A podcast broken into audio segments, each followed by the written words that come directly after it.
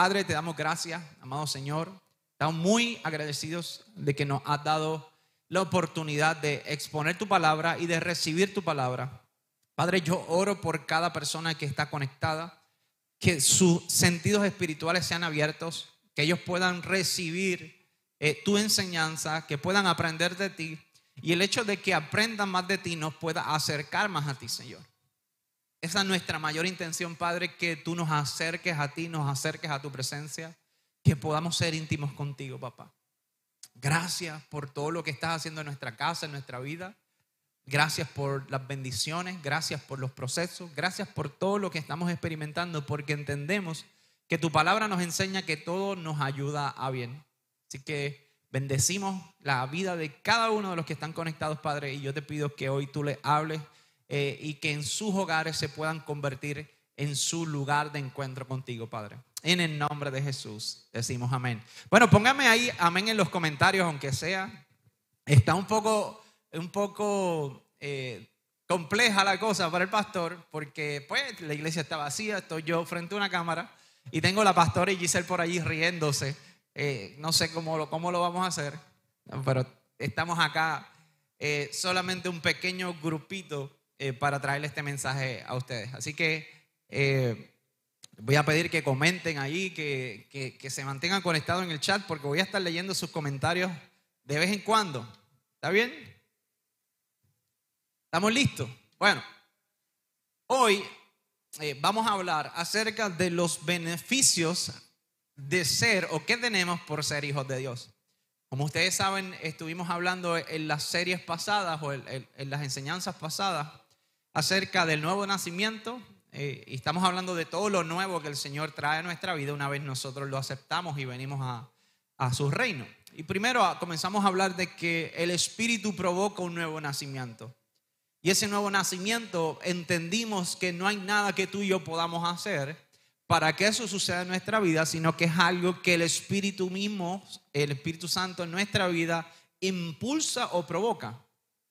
Y cuando nosotros comenzamos o nacemos de nuevo, debo decir que ya nuestra vida comienza a tener un rumbo muy distinto.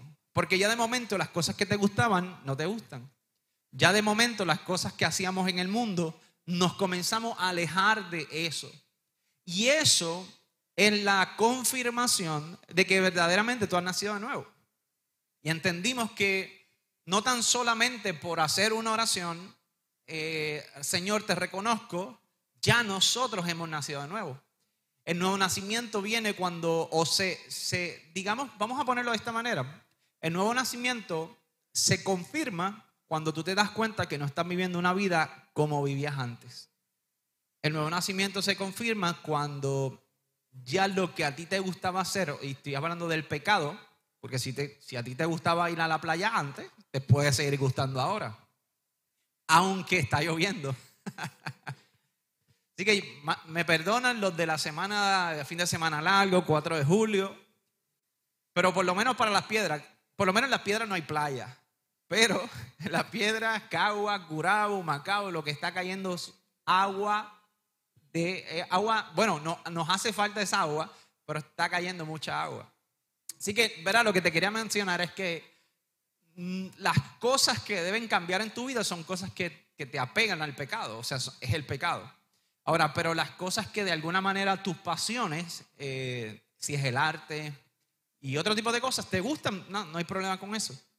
Así que un punto importante que tienes que entender es que para nosotros validar que verdaderamente hemos nacido de nuevo, tenemos que confirmar si todo el pecado que hacíamos antes ya no nos gusta ya no nos agrada. Ya nuestra vida entiende que no es correcto hacerlo y no lo quiero hacer. Ahora, vamos a tener eh, diferentes tipos de tentaciones, claro está. Pero cuando tú tienes al Espíritu de Dios, cuando tú has nacido de nuevo, tú resistes la tentación. Eh, y, y esa es la función del Espíritu Santo, es ayudarnos a resistir la tentación. ¿Está bien? Y Jesús nos da una enseñanza bien interesante cuando está eh, eh, orando eh, en el monte, que le dice a sus discípulos, mira, tienen que orar para que resistan la tentación. Tienen que orar, déjense de dormir. Yo sé cuánto le gusta dormir, amén. Dormir es bueno. Y más con, este, con, esta, con esta lluvia. Ah, la cama me aguantaba y me decía, quédate, quédate. Pero la tentación se vence resistiéndola. La tentación se vence en oración, porque la oración nos ayuda a, cimentar nuestra fe. Amén. Bueno, entonces, el próximo, la segunda enseñanza estuvimos hablando acerca de que cuando nosotros venimos a Cristo, recibimos a Cristo como nuestro Salvador, entonces somos adoptados como hijos. Yo quiero que usted sepa y pone ahí en los comentarios, soy hijo. Vamos a ver, yo lo, voy a ver, lo voy a, lo voy a verificar. Necesito que ustedes estén conectados conmigo. Eh, somos hijos. Vamos a ver, escríbelo ahí. Soy hija, soy hijo, escríbelo en los comentarios, quiero verte. Julián, si me das un zoom en la cámara, un poquito más, para estar más cerca y ver aquellos que están diciendo que soy hijo o soy hija. Entonces, entendimos que cuando venimos a Cristo, somos adoptados. Entonces, no todos los creados, no todas las personas que están en esta tierra son, somos, son hijos de Dios, sino aquellos que han recibido a Cristo, aquellos que han determinado eh, vencer este mundo o, despegarse de este mundo y ser redimidos por, por su sangre. Entonces, no todo el mundo hijo de Dios, pero sí son creación de Dios. Entonces tú y yo somos hijos de Dios porque hemos determinado, hemos eh, decidido seguir a Cristo y no tan solo nosotros, porque cuando nosotros venimos a Cristo, algo que tenemos que entender es que Cristo se nos revela nuestra vida. Usted puede entender que usted buscó a Dios, usted puede entender que usted vino a la iglesia, pero la realidad es que Cristo se nos reveló a nosotros. Entonces, eh, cuando venimos a Él, somos adoptados, dice el apóstol Pablo, por la cruz, aceptamos la cruz, aceptamos el sacrificio, somos adoptados. Entonces, ahora sí podemos ser hermanos de Jesús. Si lo vemos desde el punto de vista eh, bíblico, eh, Jesús es nuestro Salvador, pero también nos da la oportunidad de ser hermanos, o sea, como si Jesús fuese nuestro hermano mayor. ¿Está bien? Porque fuimos adoptados como hijos. Y si se fija, la escritura siempre nos habla que eh, Cristo, o Cristo era el unigénito del Padre, o sea que era el único hijo, no había más nadie en su reino, los ángeles no son hijos, los demonios no son hijos, no hay nadie que fuese hijo, solamente Cristo. Y ahora, por su cruz, por, por, por cedernos un espacio en su reino, Cristo nos hace hermanos y nos hace hijos de Dios. Así que usted es hija y usted es un hijo de Dios y eso quiero que lo tenga claro. Y hoy simplemente quiero repasar algunos puntos acerca de cuáles son esos beneficios de ser hijos de Dios. Porque si, si usted se da cuenta, cuando usted es hijo de un padre o de una madre, usted es parte de una familia. Y el domingo pasado estábamos hablando acerca de que el nuevo nacimiento es un nacimiento espiritual, no es un nacimiento físico. Y al ser un nacimiento espiritual, entonces podemos decir que el hecho de ahora ser hijos de Dios es porque hay una adopción espiritual. O sea que cuando Dios trabaja, o, o, como Dios trabaja, es en el ámbito espiritual, porque dice la palabra que Dios es espíritu. Entonces, como Dios es espíritu, la mayoría de las cosas que tienen valor o todas las cosas que tienen valor para Dios son cosas espirituales, no son cosas de esta tierra. Entonces podemos decir que nosotros tuvimos un nacimiento espiritual, un nuevo nacimiento espiritual, y ahora somos hijos de un Dios espiritual. ¿Está bien? ¿Están conmigo? ¿Me están siguiendo? Déjame, ver los comentarios porque quiero saber si están despiertos, si hay dos o tres por ahí. Eso es. Quiero los comentarios encendidos, quiero corazoncitos, quiero deditos, quiero de todo. ¿Está bien para que me ayuden? ¿Ok? bueno, entonces voy a hablarles rapidito acerca de algunos beneficios de ser hijos de Dios. ¿Cuántos creen? Pónganme la manito así o así. ¿Cuántos creen que hay beneficios en ser hijos de Dios? Le hablaba que cuando una persona en el antiguo tiempo adopta a un, hijo o adopta a una persona, esa persona se le es perdonada todas sus deudas, todos sus rollos pasados y comienza una nueva vida. Y así mismo es en Cristo. Todos sus rollos, que usted tiene muchos rollos, yo tenía muchos rollos, eh, de alguna manera son perdonados, son dejados atrás. Esas deudas por las cuales teníamos que cumplir una condena son perdonadas. ¿Cuántos dicen amén? Y ahora pasamos a una nueva vida sin deuda, porque en Cristo fuimos adoptados. Entonces tenemos una nueva familia, un nuevo reino, donde empezamos de cero. Qué bonito es eso, ¿ah? Bueno, entonces, beneficios de ser hijos de Dios. Y voy a, voy, a, voy a hablar de algunos, algunos me tomo unos minutos para explicar y hablar un poquito de eso, otros no. ¿Estamos listos? Bueno, vamos allá. Ahora que somos hijos de Dios, pertenecemos a una nueva familia. Ya nuestra familia de este mundo, cuando hablo de familia, la palabra nos enseña que a los que andan en pecado, su padre es el diablo. Entonces yo les hablaba acerca de que cuando venimos a Cristo, ya dejamos ese padre. Y, el diablo no puede ser nuestro padre. Ahora nuestro Padre es Dios Padre. Entonces, ahora tenemos una familia. Entonces, ya Satanás, ya el enemigo, ya el diablo, como usted lo quiera llamar, no es parte de nuestra familia, ni nos llevamos bien. Ya la comunicación se cortó. Ya usted va a borrar de sus contactos del teléfono el número de teléfono del diablo del enemigo, de Satanás, porque ya usted no es parte de su familia, ya no hay una relación. ¿Está bien?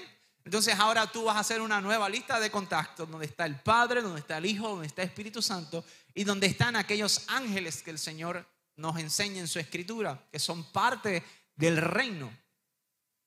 Entonces ya usted tiene otra familia. Amén.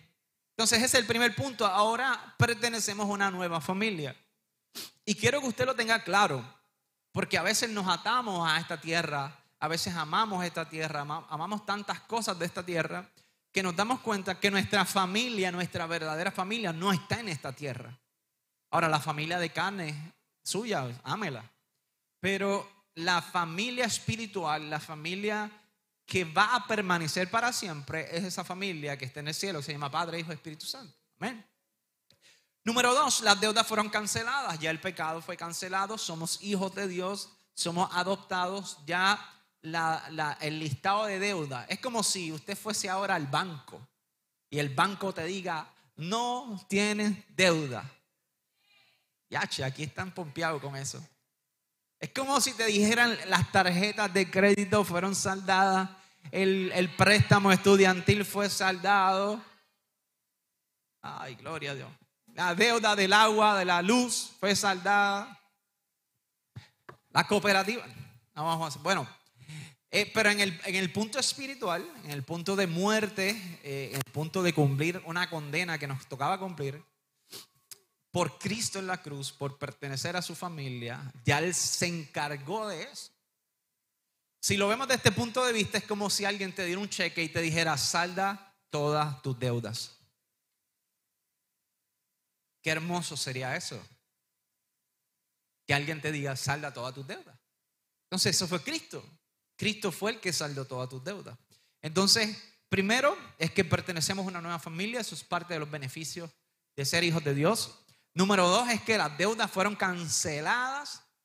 Y número tres es que ahora tenemos un lugar en el reino.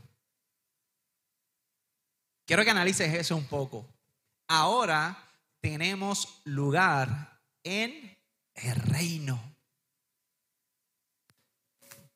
Tenemos un lugar. La palabra nos enseña en el libro de Juan capítulo 14, verso 2, dice lo siguiente. Y lo voy a leer en nueva traducción viviente y luego lo voy a leer en la Biblia textual. Miren esto, dice, en el hogar de mi padre, ustedes conocen esta escritura, hay lugar más que suficiente. Si no fuera así, ¿acaso les habría dicho que voy a prepararles un lugar. La Biblia textual lo dice más o menos igual que la Reina Valera y dice, en la casa de mi padre muchas moradas hay, hay. Si no, os lo hubiera dicho, pues eh, voy pues a preparar un lugar para vosotros. O sea que cuando Cristo se va de este lugar, le dice a sus discípulos, mira, no se angustien. Esa es la conversación que Cristo está teniendo con sus discípulos, no se angustien. Yo me voy, pero me voy porque les voy a preparar un lugar para ustedes. En otras palabras, Cristo le está diciendo, ustedes tienen un lugar para donde yo voy. O sea, en el reino, yo voy a prepararle un lugar. Y esa palabra morada del original en griego significa un lugar permanente.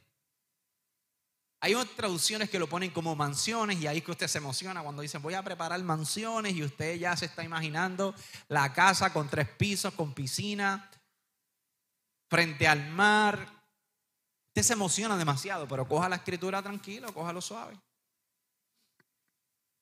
Voy a preparar morada yo quiero que usted se lleve esto hoy que cuando Cristo habla con sus discípulos y se está yendo al cielo, les dice, yo me voy, pero voy a hacer algo por ustedes. Les voy a preparar un lugar para ustedes. Y cuando vemos el original de esa palabra, te das cuenta que no es una casa de alquiler. Es como si Jesús se fuera a hacer la compra de su hogar. Es como si Jesús fuese al cielo y pueda decirle al Padre, Padre, mira a Pastor Carlos, mira a Pastora Marily, mira a Giselle, a Julián. Ellos me han aceptado, han tomado la cruz y me han seguido. Por lo tanto, yo te, te pido, Padre, que le entregues la casa, la morada que les pertenece por esa decisión que tomaron y por la vida que están llevando. Entonces, es como si, y yo hablaba ayer con la pastora y le decía, pastora, ¿cómo es que se llama cuando usted va a comprar una casa en un proyecto nuevo y da un depósito para separar la casa? Ese depósito le asegura que usted tiene un lugar, una opción para comprar esa casa. E, ese depósito le asegura que esa casa nadie la va a comprar porque usted tiene la primera opción. Y yo creo que cuando Cristo va al cielo eh, y, le dice a sus discípulos, voy a preparar morada, le está diciendo, voy a poner tu depósito en el cielo para que la casa, eh, la morada, el lugar que te pertenece, nadie lo ocupe, sino que sea solo para ti. Pueden decir un amén, aunque sea un corazoncito ahí por lo menos, para no sentirme solo. Y yo creo que esto es bien poderoso porque no hay nadie que haga eso por nosotros. No hay nadie que nos regale un lugar.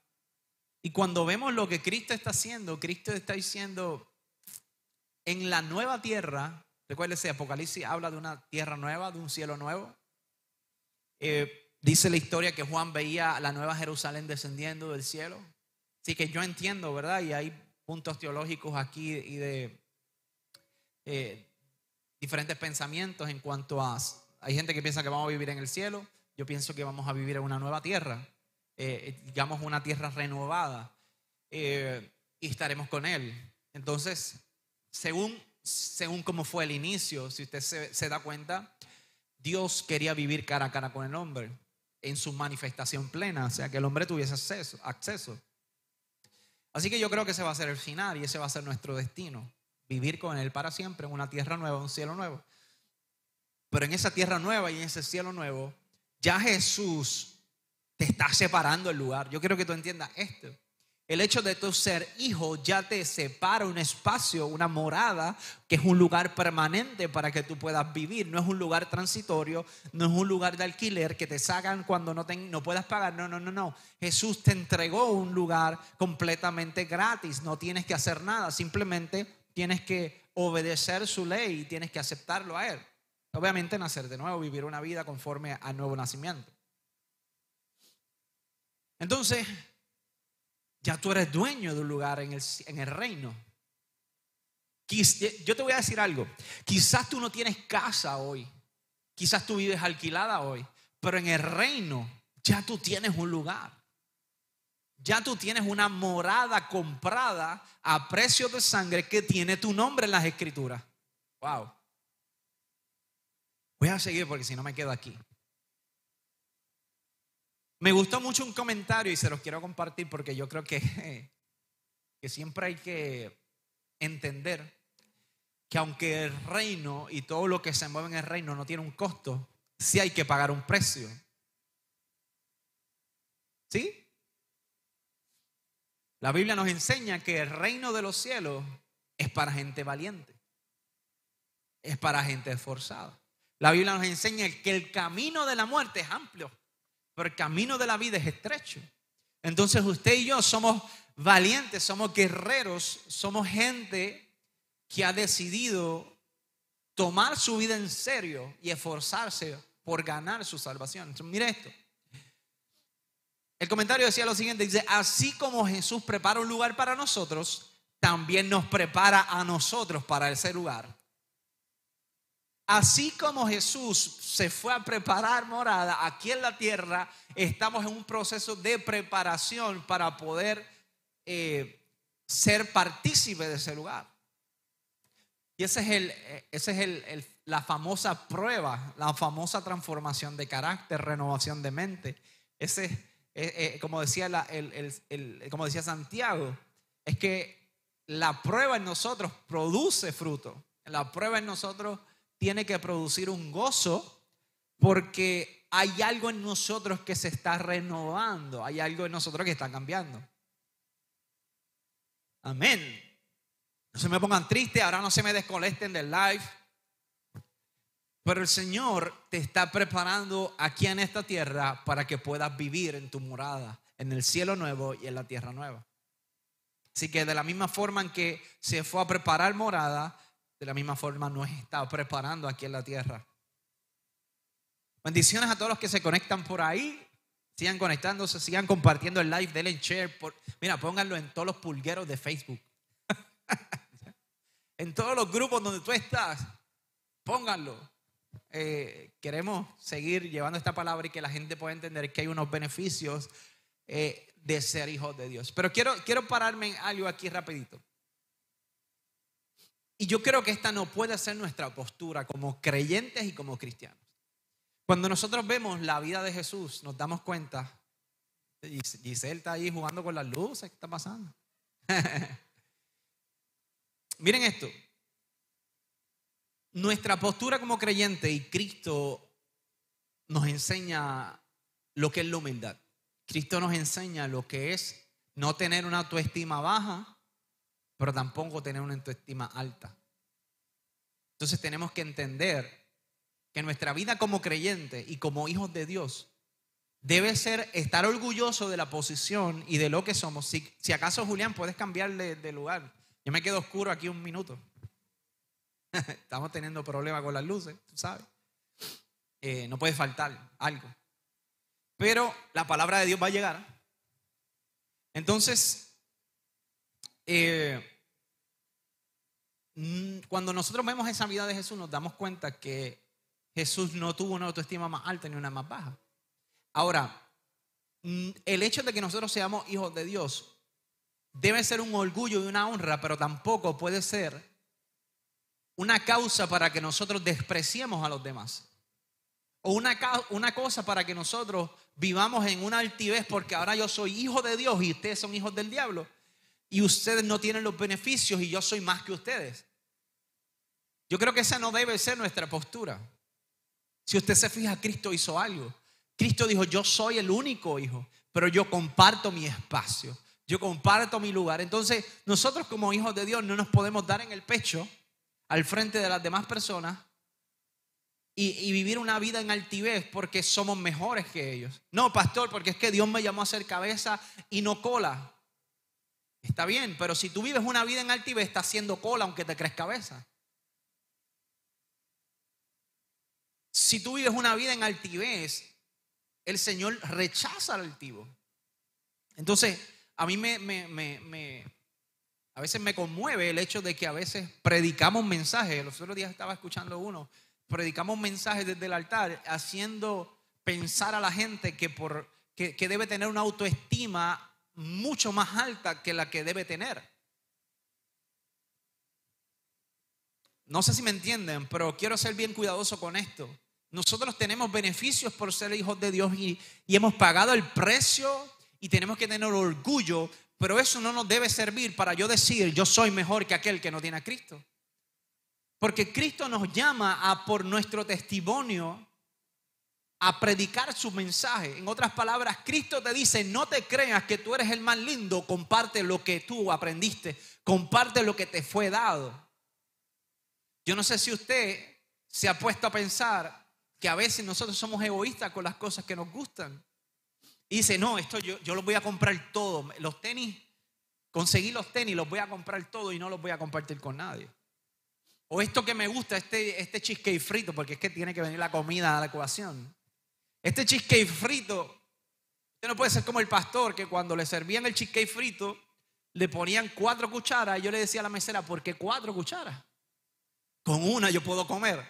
Y la pastora me miraba y me decía, ¿me das ahora ese cheesecake? Entonces, a donde lo quiero llevar es que el hecho de que nosotros seamos hijos de Dios no puede causar que tengamos una, una estima más alta de la que tengamos que tener y nos lleve a la altivez, en el sentido de menospreciar a las demás personas. Sí, pastor, pero es que es que Cristo me compró, ahora yo soy nuevo, ahora yo tengo todos los plásticos nuevos, ahora yo soy un vencedor, yo soy un hijo de rey. Apocalipsis dice que somos reyes y sacerdotes. Ahora el salmista dijo que él pone mesa delante de aquellos que nos angustian. Sí. Eso se llama justicia de Dios, eso se llama eh, el beneficio de ser parte de un reino. Ahora, pero Cristo nos llama a compartir ese reino. ¿Por qué usted cree que los monjes se van a los, a los montes? Porque ellos no pueden estar con el pecado. Ellos no pueden compartir. O ellos dicen que si están en el mundo, eh, van a entrar en pecado. Pero Cristo nos llama a ir al pecador. Cristo nos llama a llevar las buenas noticias al pecador. Entonces, como desde un monte, entonces, como desde mi postura de hijo que, que me creo la octava maravilla, yo le voy a compartir mi lugar a alguien. No, no, no. Eso no sucede cuando tú tienes, una, cuando tú tienes un corazón altivo. Eso no sucede cuando tú dices, no, no, no, en mi trabajo yo soy la cristiana, yo soy la mejor, yo soy la que me tiene que ir bien. Y entonces no le predicas a nadie de Cristo. Porque quieres tu espacio. No, porque de mi familia yo soy la única. Pues tienes un problema. Tu vida no está dando fruto, no está dando testimonio. Porque por testimonio y por la palabra es que entonces la gente se convierte. Por eso el apóstol Pablo dijo que la fe viene por el oír la palabra de Dios. Entonces cuando tú no predicas la palabra, la fe en tu familia viene por tu vida. Porque tu vida se convierte en, en una predicación de la palabra de Dios. ¿Van conmigo? Por lo menos dos aplausos. Estamos, estamos creciendo. Tenemos dos aplausos aquí. Tu vida se debe convertir en la predicación de la palabra de Dios para que la gente venga por fe a Cristo. Y venga por fe, ¿por qué? Porque creyó lo que vio en ti. Porque tus señales, o sea, lo que tú vives, no tienes que hacer ni milagro, no tienes que levitar, no tienes que, decir así te dice el Señor, no tienes que sanar a los, a los enfermos, no tienes que levantar a los muertos, tienes que vivir una vida de ejemplo. Y lo demás pasa. Pero lo primero es que la gente viene a ti porque tú te conviertes en un libro, tú te conviertes en una Biblia y la gente te lee a ti. Y a causa de eso viene el Señor. Amén. Bueno, voy a seguir porque si no me quedo aquí y no sé cuántos minutos me quedan. Pero ahí vamos. Usted está comodito en su casa o en su lugar, así que usted tranquilo. El que está con esta silla incómoda es el pastor. Vamos a ver, por ahí coméntenos, coméntenos, eso es. Tenemos 35 conectados por ahí, qué bueno. Bueno, punto número cuatro es que tienes un pase para la vida eterna y eso tiene que ver con la morada que te estaba explicando. Ahora tú tienes un lugar y tienes un pase, un boleto para la vida eterna. O sea, cuando se acabe este mundo, cuando por causas médicas o si Cristo viene antes a buscarnos, nos vamos, tenemos un pase para vivir con Él para siempre. Entonces yo siempre le digo a la iglesia que tiene que, que, amar o tiene que, que mostrar interés por, por la vida eterna. Sí, pastor, pero es que me gusta lo que estoy viviendo aquí, perfecto. Pero hay algo mejor. Nuestro Dios tiene preparado algo mejor. Yo creo que, que ese debe ser tu enfoque. Vivir en esta tierra, como les decía ahorita, preparándote para lo que va a ser tu vida eterna. ¿Me siguen? Tienes que vivir el pequeño pedazo que estamos viviendo en esta tierra, nuestros 80 años, nuestros 90. Hay algunos que dicen 120. 120, pero como coco. Yo no quiero vivir 120 en una cama. Como coco. Entonces, tienes que, tenemos que entender que estamos eh, siendo preparados o nos debemos preparar en esta tierra para la vida eterna. ¿Ok? Ese es el punto número cuatro. Voy a repasar rapidito. Primero es que pertenecemos a una nueva familia, ese es el punto uno. Dos, que todas las deudas fueron canceladas. Número tres, que tenemos un lugar en el reino. Jesús fue a pagarnos o a comprar o a preparar el lugar en el reino. Número cuatro, tenemos un pase para la vida eterna. Wow. ¿Qué más usted está esperando para venir a Cristo? Si alguno de los que me está viendo o me va a ver después no ha aceptado a Cristo como su único y verdadero Salvador, usted está loco. Porque cuando tú piensas con tu cabeza racional y tú dices, mira todos los beneficios que me está dando el hecho de ser hijo, el hecho de aceptar ese sacrificio de Cristo y ponerlo como Señor mío, usted dice, hace él lógicamente eh, eh, correcto o hace sentido el yo seguir a Cristo, porque de gratis me está dando unos beneficios que nadie me va a dar. Entonces, número cinco, en Cristo retomamos la autoridad perdida por el primer Adán. ¿Vieron eso? En Cristo retomamos la autoridad perdida por el primer Adán. Yo quiero que tú sepas algo, cuando Cristo creó a Adán cuando, perdóname, cuando Dios creó a Adán y a Eva, las creó para estar cara a cara con él. Y les dijo, vas a señorear esta tierra, todo esto es tuyo, Tienes que cuidarlo, tienes que apacentarlo. Cuando el hombre escucha o la mujer escucha eh, a Satanás, a la serpiente, y esa es la historia, ¿verdad?, que tenemos en el libro de Génesis, de la creación, Adán y Eva pierden la autoridad de ser hijos de Dios. Entonces, ya si tú te fijas, la escritura llama a Satanás príncipe de esta tierra.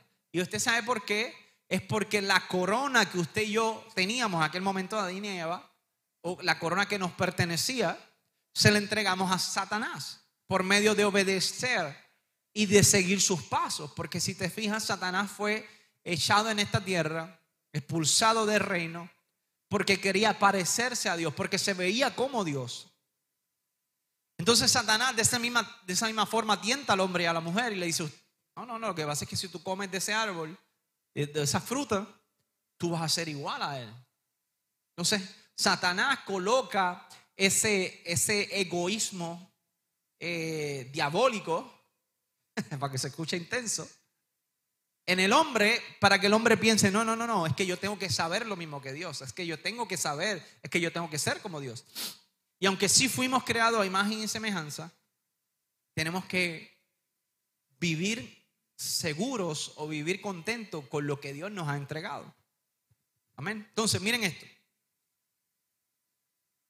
Usted, representado en Adán y Eva, le dimos nuestra corona a Satanás. Entonces Él es el príncipe. Entonces ahora Él reina. Ahora Él tiene reinos en esta tierra. Y usted y yo, fuera de Dios, vivimos en su reino. Fuera de Dios pertenecemos a su reino. Fuera de Dios tenemos un Padre que es el diablo, como dice la escritura. Entonces somos parte de ese reino. Mas, sin embargo, cuando venimos a Cristo, dice la, la escritura dice que cuando Cristo murió, fue a los confines de la tierra, le quitó las llaves de la muerte y ahora las llaves de la muerte, quien condena ahora, quien tiene autoridad para ejercer juicio sobre esta tierra, es Cristo.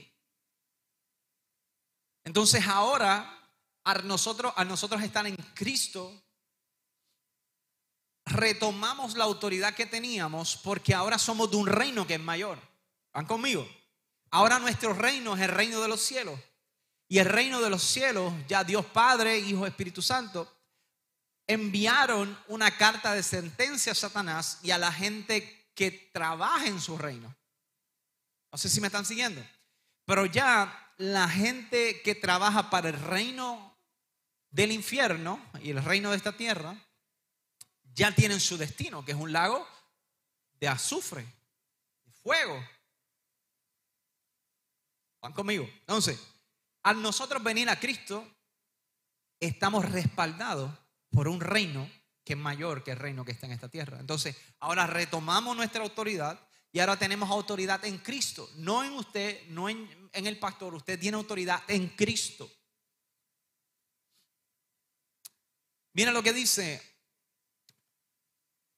Filipenses capítulo 4, verso 6, y ese es el, el punto número 7, que es que podemos vivir en paz aquí en la tierra. Uno de los beneficios de ser hijos es que podemos vivir en paz aquí en la tierra. ¿Por qué, pastor, vivir en paz? Porque podemos vivir con esperanza. Entonces, cuando usted tiene una esperanza, cuando usted está esperando algo, cuando usted tiene una expectativa de algo, usted puede descansar y puede entender que aunque el momento que está viviendo ahora es muy difícil, tiene una esperanza o está esperando ese tiempo de paz, sabe que ese tiempo va a llegar. Porque usted le sirve un Dios que dice su palabra que todo obra para bien para aquellos que le amamos. Usted le sirve un Dios que quiere lo mejor para sus, hijos. De hecho, Jesús dijo una parábola y dijo, aún los padres de esta tierra no le dan piedras de comer a sus hijos. O sea, los tratan bien no tienen pensamientos de mal para con sus hijos. Más yo, más el Padre, Dios como todo, los pensamientos son más que eso. O sea, ¿cómo si no nosotros que somos humanos tenemos buenas dádivas o buenos pensamientos para nuestros hijos como un Padre que está en los cielos, que es todo perfecto? Entonces eso es lo que nos da la esperanza a nosotros. Eso es lo que nos da la paz el hecho de que estamos en esta tierra, pero vamos a vivir cosas mejores. Filipenses 4:6 dice, no se preocupen por nada, oren por todo. No se preocupen por nada, oren por todo. O sea, el hecho de que tú no te preocupes, que no te preocupe algo, no significa que tú vas a dejar de orar. Al revés, el apóstol Pablo le está diciendo, ora por todo. Ora por tu paz mental, ora por tu familia, aunque estés bien. Ora, ora por tus, familiares, ora por tu gente cercana. Ora por, por, por, tu trabajo, ora por tus experiencias aquí, aunque tú te sientas bien. El apóstol Pablo dice que ora por todo. Pero en cambio, no te, no te afanes ni te preocupes por nada. Dice, díganle a Dios lo que necesitan y denle gracias por todo lo que Él ha hecho. No tan solamente es pedirle al Señor, porque a veces nos convertimos en hijos malcriados, que creemos que porque nuestros padres aquí en la tierra nos dan todo, si le gritamos, si montamos berrinches, si nos aferramos a cosas, nuestros padres nos cumplen nuestros deseos, nuestro Padre que está allá en los cielos va a hacer lo mismo. Entonces, sí podemos entender, y la escritura nos habla, ya mismo vamos a entender este texto, de que debemos pedirle al Señor, pero primero seamos agradecidos por lo que tenemos. Muchas veces ponemos nuestra mirada en lo que no tenemos, iglesia, y ese es el, ese, ese, ese es el mal del hombre. Es que siempre nos estamos quejando de lo que no tenemos, pero no apreciamos lo que Dios ya nos ha dado. Digan por lo menos un amén, ponga un corazoncito, o, no ponga la cara molesta, tranquilo, no la ponga, porque lo bloqueamos. No, Pastora, chequee, si, si me ponen una cara molesto ahí, lo vamos a bloquear. Entonces, mira lo que dice Filipenses 4:6. Dice, no se preocupen por nada, en cambio, oren por todo. Díganle a Dios lo que necesitan y denle gracias por todo lo que Él ha hecho. Ahora bien, mira lo que dice. Dice, así experimentarán la paz de Dios, que supera todo lo que podemos entender. La paz de Dios, la cual, la paz de Dios cuidará su corazón y su mente mientras vivan en Cristo Jesús. La paz no es ausencia de problemas, es una confianza de que nuestras vidas están en las manos de Dios y que si tenemos a Dios no nos hace falta más nada.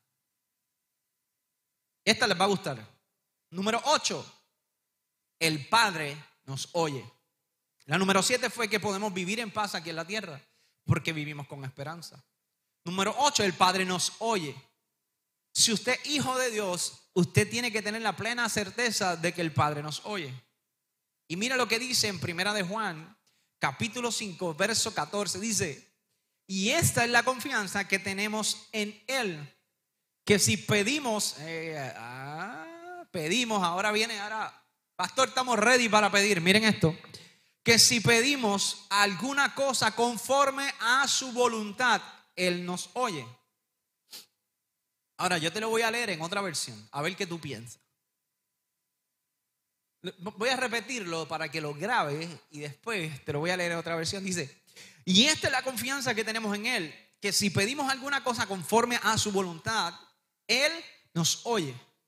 Ahora, Juan, primera de Juan, capítulo 5, verso 14, dice, en nueva traducción viviente, dice, y estamos seguros de que Él nos oye cada vez que le pedimos algo que le agrada. Cuando tú ves esa palabra voluntad en el original, significa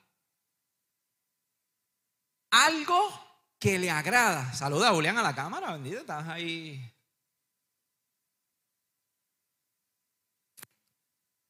Gracias. Podemos vivir en paz, me dijeron que repita. Ok, podemos, el número siete, podemos vivir en paz aquí en la tierra porque vivimos con esperanza. Número 8, el Padre nos oye. Mira lo que dice Juan, primera de Juan capítulo 5, dice, y estamos seguros de que Él nos oye cada vez que le pedimos algo que le agrada. Y esta palabra que se tradujo en la Reina Valera y en otras Biblias como voluntad, se puede definir en el original, en el griego, como desear o esperar. Entonces, cuando tú te das cuenta de esto, que el Señor dice, lo, voy, a, lo voy a poner en, mi traducción, y dice, y estamos seguros de que Él nos oye cada vez que le pedimos algo que Él está esperando y que Él desea escuchar. Pastor, pero es que yo le quiero pedir un carro, pídaselo. Pero miren esto, cuando Jesús está haciendo, eh, perdóname, cuando Juan está haciendo este, este, estableciendo este punto, él está diciendo, siempre que tú vayas a pedir algo que a Él le agrade, algo que Él está esperando, ¿por qué, ¿por qué Dios está esperando que nosotros le pidamos algo? Porque ya en su palabra Él ha dicho qué debemos pedir y cómo debemos pedir. Y que Él espera de nosotros. Entonces cuando nosotros vamos a pedirle, si nos salimos de este carril de la Biblia, si nos salimos de este, eh, eh, eh, esta enseñanza o este, este libro, este manual que nos dice qué le debemos pedir a Él y qué, cuál es, digamos, la recompensa del trabajo que nosotros estamos haciendo aquí en la tierra y cuál es nuestra herencia como hijos, si nosotros nos desviamos de eso, yo creo que Dios dice, no te oigo. Pastor, pero es que Dios escucha todo. No sé, quizá hace como nosotros cuando estábamos en la escuela, que se tapaban los oídos. Y nosotros, Señor, por favor, yo quiero esto, quiero esto, quiero esto, quiero esto. Y el Señor, no, te oigo. Había algo que decía, tengo orejas de pescado. ¿Cómo era eso? No te oigo, soy de palo, tengo orejas de pescado. Algo así era. por lo menos en Juncos, en la metrópolis de Junco, donde yo estudié, eso se decía. Pero ¿qué tal si nos ponemos a pensar y entendemos que Hay veces y hay oraciones que nosotros estamos haciendo a Dios o peticiones que estamos haciendo a Dios que, no que están fuera de su voluntad o fuera de lo que Él está esperando o fuera de lo que Él quiere escuchar. Que de momento Él dice, mm, yo quisiera escucharte, pero ya mi ley, ya mi palabra dice que yo no escucho. Eh, cuando, te dice que el Señor no oye cuando pedimos conforme a lo que Él está esperando, si tú lo miras, si tú lo al revés, es que cuando le pedimos cosas que no está esperando, no nos oye. Eso es lo que quiere decir eso. O pudiera decir. Entonces, que Dios tiene la capacidad de escucharnos, pero cuando vienen de peticiones que, que vienen del alma, de las emociones, Señor, me hizo daño que un carro le pase por encima. Hermano, Él es suave. Van conmigo, rapidito. El Padre nos oye. Entonces, cuando usted le vaya a pedir algo al Señor, entienda que la Biblia nos dice cuáles son nuestros derechos como hijos, cuál es nuestra herencia como hijos. Entonces, usted hable con el Señor porque Él está dispuesto a escuchar a aquellos que piden conforme Él quiere, Él quiere escuchar. Quizás usted no lo había visto de este punto de vista, pero cuando ora usted, piense en esto que el Señor quiere escuchar de mí en este momento? Ah, quizás Él quiere escuchar que yo lo adore aún en medio de mi crisis. Quizás el Señor quiere escuchar que aún que perdí tal cosa material, lo tengo a Él. Ah. Esas son peticiones, esas son oraciones que el Padre quiere escuchar. Entonces ahí usted podrá ser escuchado. Las últimas dos rapidito es que el Espíritu Santo muere en nosotros. Yo no le voy a hablar de eso porque usted lo conoce. Llevamos años hablando del Espíritu Santo. Llevamos enseñanza tras enseñanza, series dedicadas completamente al Espíritu Santo.